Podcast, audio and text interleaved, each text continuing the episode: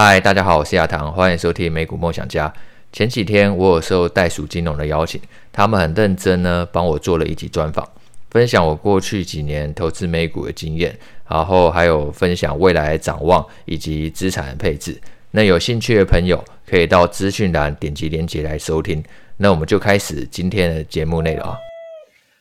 嗨，大家好，我是亚堂，欢迎收听美股梦想家。那我们今天呢是好久不见的达人特辑的单元。那今天呢，很荣幸邀请到好久不见的 Selina 来跟我们 聊一下台股的走势。嗯、我们想要知道说呢，像是如果你想要领稳定配息的话，嗯、到底应该要选高股息还是债券 ETF？然后小资族呢要如何布局？欢迎 Selina。嗨，亚堂，还有亚堂的猫咪跟听众大家晚安。啊，不好意思，猫咪的声音好像都录进了。那先一开始先问你一下，就是说，二零二三年就是台股它是什么样的一年呢、啊？其实我觉得台股应该是一个充，应该是充满了惊喜的一年。对，嗯，怎么说惊喜啊？因为本来大家就是二零二二年，比如说呃，就是台股就是就因为美国一直升息，然后就一直就是跌到一万三千多点吧。然后我记得十月、十一月那时候还在低点，然后等到今年呢，就是我们的呃辉达。他就说 AI 非常的好这样子，然后就一人救救全球，然后台股也跟着开始往上这样子，然后台股就一路从一万三千、一万四千，然后最高应该有到一万七千多，然后前一阵子前几天应该快要，大家就一直觉得台股快要破一万八千点了这样子，所以我想所有的股民在今年应该都有不错的报酬，而且特别今年台股非常的神奇，就是。以前大家都说大盘型的 ETF 的长期绩效胜过高配息，但今年台湾台股呢很反常，台湾台股今年呢高配息的 ETF 表现都非常的好，不管是比如说嗯零零九一九啊零零九一八啊，或是零零五六啊，甚至是。呃，零零七一三这些，其实，在前一阵子，这些都创下了它挂牌以来的新高价。像是零零九二九，今年六月上市，零零九二九在除夕前，呃，因为它今天除夕，它在除夕前，它还来到十九块多，你知道吗？所以，一个高配息从六月上市，从十五块涨到十九块多，你觉不觉得很神奇？对不对？对啊，真的蛮扯的。对，所以今年所有的高配息，因为今年所有的高，因为我觉得它的逻辑是这样子，就是很多台湾的高配息 ETF，他们呢，因为他们都有非常多，其实我自己有观察，就是很多高配息里面都有我的好老公股。那你看哦，今年其实表现非常好的 AI 科技类股，不管是伟创，对不对？光宝，然后甚至是技嘉，还有比如说像是嗯，就是呃，比如说健鼎。然后像是大连大这些，其实呢，他们呢扩多前面的伟创那些，他们都是因为沾沾到了，或是广达，他们都沾到了 A AI 的热潮。那你可以看哦，广达之前呢也涨到两百多，光宝科也涨到，从我记得光宝科通常都是在六十块，它涨到了一百多块。那更不用说技嘉涨到了三百块，所以这些，比如说这些高配型 ETF，他们的成分股里面，其实因为他们都是长期，就是呃，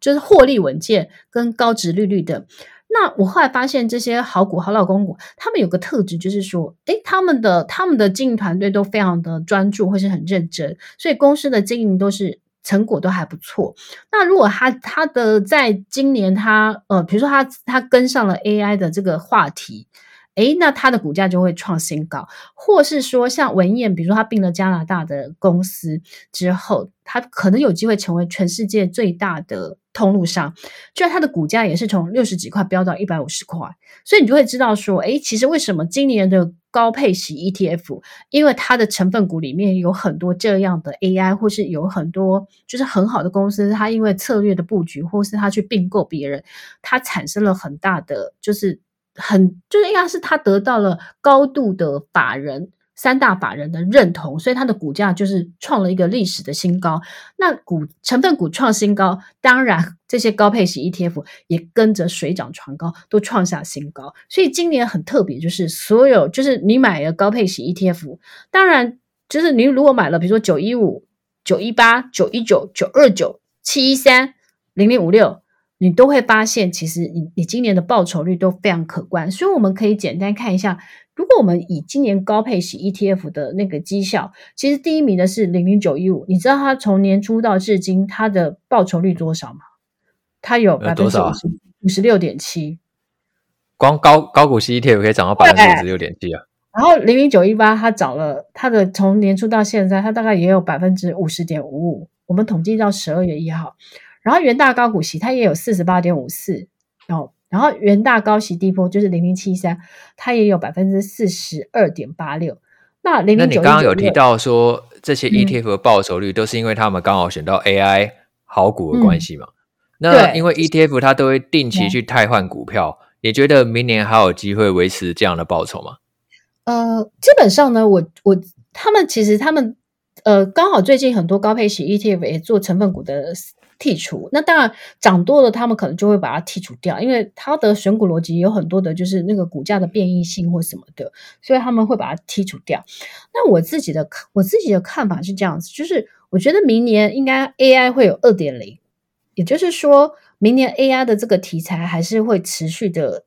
有有有有有有一些机会。那至于这些高配型的 ETF 会不会再涨那么多？我觉得要涨到五十 percent，这个我觉得比较比较不可能。但是但是我觉得它维持一个高配息的一个程度是有可能。像零零九一九，它前一次他就说，诶，它因为它账面上的那个可分配的，它大概已经有两块多了嘛，对不对？所以他自己就是发下好语说。他每一季可以配不低于零点五四，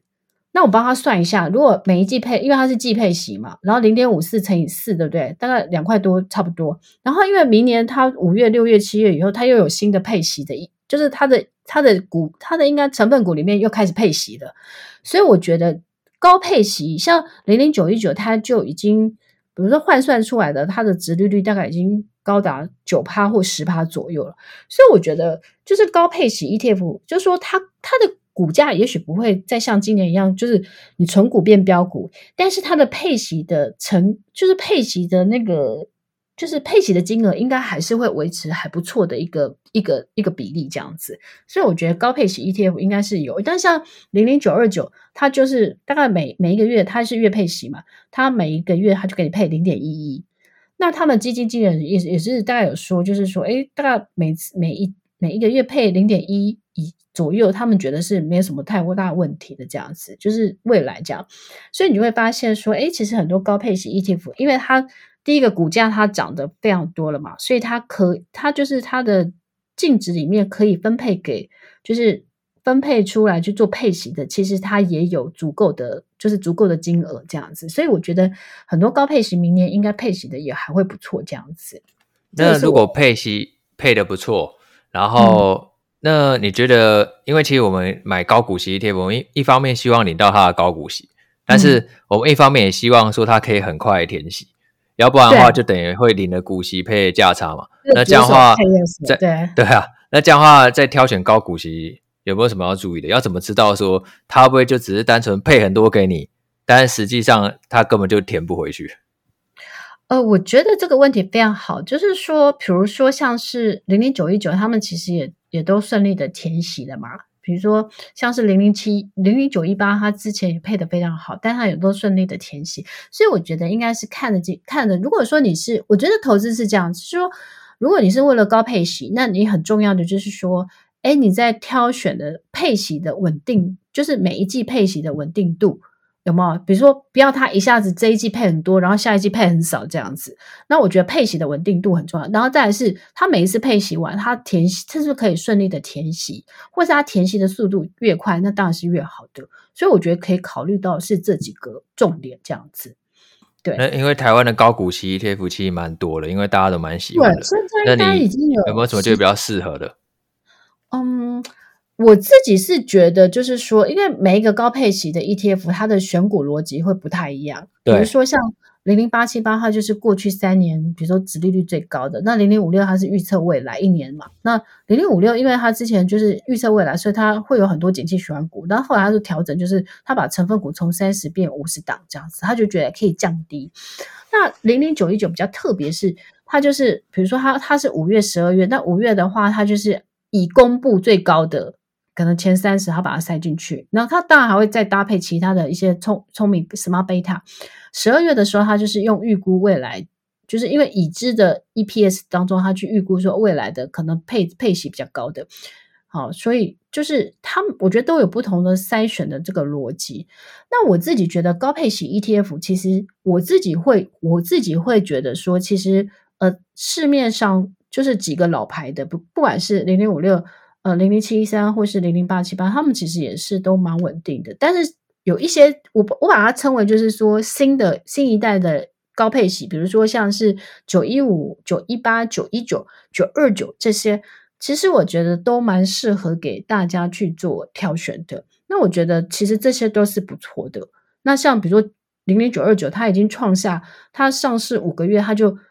破了，就是最快破千亿的一个高配息 ETF，然后零零九一九其实也很厉害，就是零零九一九在前前前一阵子它也破了六百亿，它已经是第四大的高配息 ETF，所以我觉得其实很多的新的高配息 ETF，其实大家都可以参考。当然，除了老牌的零零五六或是零零八七八，大家可以参考。其实新的，我觉得大家也都可以去参考。那我觉得考虑的点就是说，诶，其实就是当当然是。你可以去看它的选股逻辑，然后再去看一下它的成分股，然后再看一下它每一季配息的，就是配息的状况跟填息的状况，然后你再去做一次筛选，这样子。对，所以主要就是三个选股逻辑，然后成分股，嗯、然后还有它配息的状况，嗯、用这三个来排除来挑选。还有它过过往填息的一个速度，我觉得有个好处是因为像零零九二九它。因为它每每一个月配零点一一，那因为它配的很，就是每个月配这样子，它几乎很快秒填息，或过几天就填息了，对，所以这个是我觉得它的好处，嗯、因为它配的就是它分散在十二个月，所以它很容易，因为它不是说这一季，比如说像之前那个呃零零九零零九呃零零九一五，它就配很多，配很多的时候，它就一除息的时候，它就很不容易。马上填息，因为它配太高，可能就要花比较久的时间。对，但是像是零零九二九这种很好的话，就是因为它每一每一个月配给你，然后因为它配的每一个月分散在每一个月，所以它就没有配很多，因为它每个月就配零点一一，所以零点一一除下来，你就很快就填息了这样子。对，嗯，那我们讲完高股息，我们来讲一下债券。嗯、我觉得这两个概念其实有一点点像，因为我买高股息，也就是想要领它的配息吧。然后很多人买债券也是想要领利息。那对你来说，你觉得债券跟高股息在配置上有什么差别吗？嗯，我觉得高股息比较是因为它，因为它毕竟是股利，所以它是跟企业的获利有比较大的关联性。所以你知道，过去去就是呃去年的获利决定今年的股利嘛，对不对？所以呃公司的获利的状况会决定股利，会再决定你的配息。所以我觉得，呃，高配息其实它的获利跟配息是不是那么的，它不是它不是固定的。但是呢，我觉得，呃，债券它有一个比较大的差异，就是它约定给你好的利息，它就要约定好给你这样子。所以我觉得它比较不受企业获利的影响。嗯、好，那所以我觉得债券有一个好处，就是债券本身它就有那个好处。比如说，我有买美国的。公司债，像我有买 MO，对不对？那我后来发现说，比如说他每一年就要配，就是利息就给我五点三好了，百分之五点三，那我就会固定收到那个配息。那我觉得就就我就觉得蛮好的，而且因为我又配息的美金，我又去定期定额买美股，所以我等于价两层，就是诶我觉得你到美金再去买美股这样，我觉得它是不错。所以我觉得债券 ETF 应该是，嗯，对于。债券 ETF 的话，我觉得它就是你想要稳定配息，然后它是比较，因为如果说像是美国的美债，它基本上都比较像是那种呃固定收益的，所以它比较就是说，我觉得它适合更适合的是说，你想要追求稳定的就是配息，然后波动不要那么的大这样子，但是它又很特别是在如比如说在升息的过程当中的时候，它的波动又特别大，对不对？那反而是在呃，从升息到降息这一段时间，你除了领可以领，比如说像是如果你买投资等级债券的 ETF，你至少可以领到五趴的。像我之前买了很多元大投资等级债券 ETF，那它那时候的殖利率就比如说呃有五趴以上。但是如果未来停止升息开始降息的时候，我又有机会，比如说从三十几块反弹到呃四十多块的时候，我又有机会赚资本利得。所以我觉得债券它比较它比较特别的地方在这里。那如果说债券跟股票，其实我觉得我觉得比较比较好的一个逻辑是，呃，如果你想要简单的用股债平衡的话，那其实你可以用。呃，高配息 ETF 跟债券 ETF，简单就去做一个资产的，就是平衡，就是股债平衡。我举一个例子好了，比如说你现在是三十岁，那我们其实简单的一个股债平衡就是一百减三十，就是你七十 per 七十 percent 就是你买股票的比例，那三十 percent 就是债券的比例，对不对？那我我我常常举一个简单的例子，就是因为现在有很多的是月配息的债券 ETF 跟月配息的高配息的 ETF，比如说。呃，像最近有一个群益的二十年的零零九三七 B，它就是十五块上去哦，它就很轰动哦，它就每天都创新高，而且每天都溢价。那我简单用这两个，然后月配息是零零九二九，对不对？那我简单讲一下，如果你有定期定额一万块钱，对不对？那如果你的比例是七三七是股票，三是债券，那很简单，你就是变成是七千元去买定期定额买零零九二九，然后三千元你就是买零零九三七 B，那三千元，那你这样就。简单，你就做到股债平衡，而且它重点是它的殖利率大概都至少有五趴以上，所以我觉得这个是对于，就是我后来觉得，其实懒人小资，其实你也可以用一万元就去做到股债平衡，然后用股用高配息的 ETF 跟债券的 ETF，你就可以轻松做到了。那这个是我觉得债的种类，你会特别喜欢哪一种债吗？是例如头等债、高收债还是公债之类的？其实呢，我自己喜欢投资等级债券 ETF，然后但是美国公美国二十年的公债我也会买，但是我买的比例大概就是呃大概就是二比一，就是我二十我就是如果我买了六百万，我会四百万放在投资等级债券 ETF，然后两百万放在呃就是美国公债这样子，因为我想要，为啊、因为我想要领高配息，我领我想要领高值利率。好，因为头等债值率又比公债高一点。对，但是我后来发现，头等债殖率会比较高。呃，因为呢，投资等，因为美国公债，通基本上美国公债，因为就是信用跟殖利率是成反比的。那美国政府的信用比较好，所以他给你的利息比较低。那如果比如说像苹果这些，他们当然没有美国政府的信用好，所以像是投资等级的债券的这些，它通常它的利息会比美国公债再高一点。那新兴市场、新兴市场或是新兴国家的这些债券，因为它信用更不好，所以呢，它的利息要更高，才会有人要借钱给你。所以其实利息跟信用是成反比，你信用越好，其实你的利息越低；你信用越不好，你的利息会越高。其实就跟你去借钱，如果你信用不好，那你去借高利贷，那可能要二十 percent。我觉得那个逻辑是这样。如果今天买头等贷，嗯、假设说，哎，经济刚好比较萧条的时候，头等债价格可能也是会有比较大的损失。嗯、你意思是这样吗？哦、呃，你说经济比较不好的时候吗？对啊，经济衰退的时候，违约率升高，可能头等债还是会有一些公司违约率升高，然后让利息付不出来。它还是会有风险，所以其实为什么大家说，呃，美国政府公债是全世界上最安全的？有没有？有就就在就是资产，就是呃，就是因为大家觉得美国政府不会倒这样子。虽然最近美国政府常常因为比如说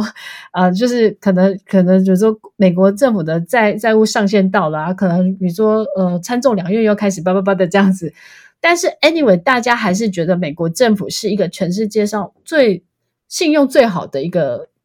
的政府吧，嗯，对，所以呃，对，大家相信他信用是有信用，但是他表现出来没有什么信用，这样子，一天到晚都要演政府关门的戏嘛。对，就一天到晚就是政府可能要政府美美国政府要关门，或是他的那个举债上限到了或干嘛的这样子。对，所以所以你在配置上会以头等债跟高股息为主，主要是因为。还是希望可以兼顾收息，兼顾值利率。对，但是其实我也会配置一些在，比如说大盘型的上面。哦，市值型的 ETF 吗？对，我也会配。像一，这市值型跟高股息有什么差别吗？呃，市值型它比较跟着大盘走，就是比如说它，比如说零零五零，它就是比如说呃，台湾市值前五十大的。而今年零零五六零零零五零，对不对？对，那是因为。零零五零里面台积电权重很高，但是台积电几乎一整年都没有表现，没有什么 表现，所以就是零零五零。但是我觉得，我我觉得其实我我我那时候在思考一个，就是说，你看台积电五百多块，五百多块它要涨个二十 percent，我觉得都比较不容易。但是像是比如说之前伟创，它从二三三十块，它要涨。涨一倍、涨两倍都会比较容易，所以我觉得有时候是跟它的那个股价的基期也有一点点影响。那当然，其实还是最还是最主要是在企业的获利、未来的获利跟它的成长性，因为股价反映未来嘛。那因为台积电，大家就是、嗯、就就是觉得说，诶，因为当然就是。我觉得半导美国对美呃美国对大陆的这些半导体晶片的这些限制，其实会影响到全球的这些半导体的厂商，所以他们其实在今年的获利是比较辛。我觉得它相对于在之前的那个高成长性，它今年其实都比较辛苦的。那大家现在预期的是在于。呃，就是明年，因为明年台积电的熊本厂要开始量产了，那大家就会期待。因为我有去参观那个熊本厂外面，我我我在今年大概十一月的时候，我有去熊本厂参观，然后顺便看房子，我就发现说，诶，其实那个熊本的那个工厂那个盖的进度非常的 on schedule，非常的快，所以其实整个的雏形都出来了，所以大家的预期就是说，而且听说那个就是。呃，日本政府要补助，就是台积电在熊本在盖二厂或三厂，那补助的金额其实都是上看千亿日元的，所以大家就会，嗯、呃，就是会期待，就是台积电可能在日本的产能开出来，然后它的那个获利可能会有更好的成长。所以日本厂的毛利率会比台湾厂高吗？嗯，我觉得应该还是台湾最高。台湾军薪薪水比较低一点，这样吗？对，因为他毕竟，因为毕竟在日本设厂，它像像是台积电，大概是在，嗯，在在去年的今年，他派了大概四百个工程师去嘛，那四百个工程师带了三百五十个眷属，有没有？那他去外派的薪水一定会比较高的啊，因为他配合，第一个是你你已经外派到别的国家了嘛，那他可能还要给你的小孩可能国际学校的补助或什么巴巴的，所以薪水的成本一定是比台湾高的，所以我觉得，嗯、我觉得。毛利最好的应该还是在台湾，只是说，因为日本、嗯、其实日本整个的半导体这些晶片的需求其实蛮蛮高的，因为日本它其实不管是、嗯、呃它的这些呃 P 就是电脑 PC 相关，或是未来的车用，其实日本都是全世界蛮蛮重要的一个市场，所以我觉得大家期待的应该是说，呃台积电明年熊本厂开出来，对台积电的营收有正面的助力，这样，所以我觉得导演。然后也没有说看不好台积电未来的发展啊，只是说我觉得很多时候是跟基期有关系，嗯、就是就是你说你从十块要涨到一百块比较容易，还是从五百块要涨到一千块比较容易？那当然是基起低的，它的成长、它的股价的爆发力可能相对的就比较容易，但也不这个还是最主要还是要跟公司的获利跟成长性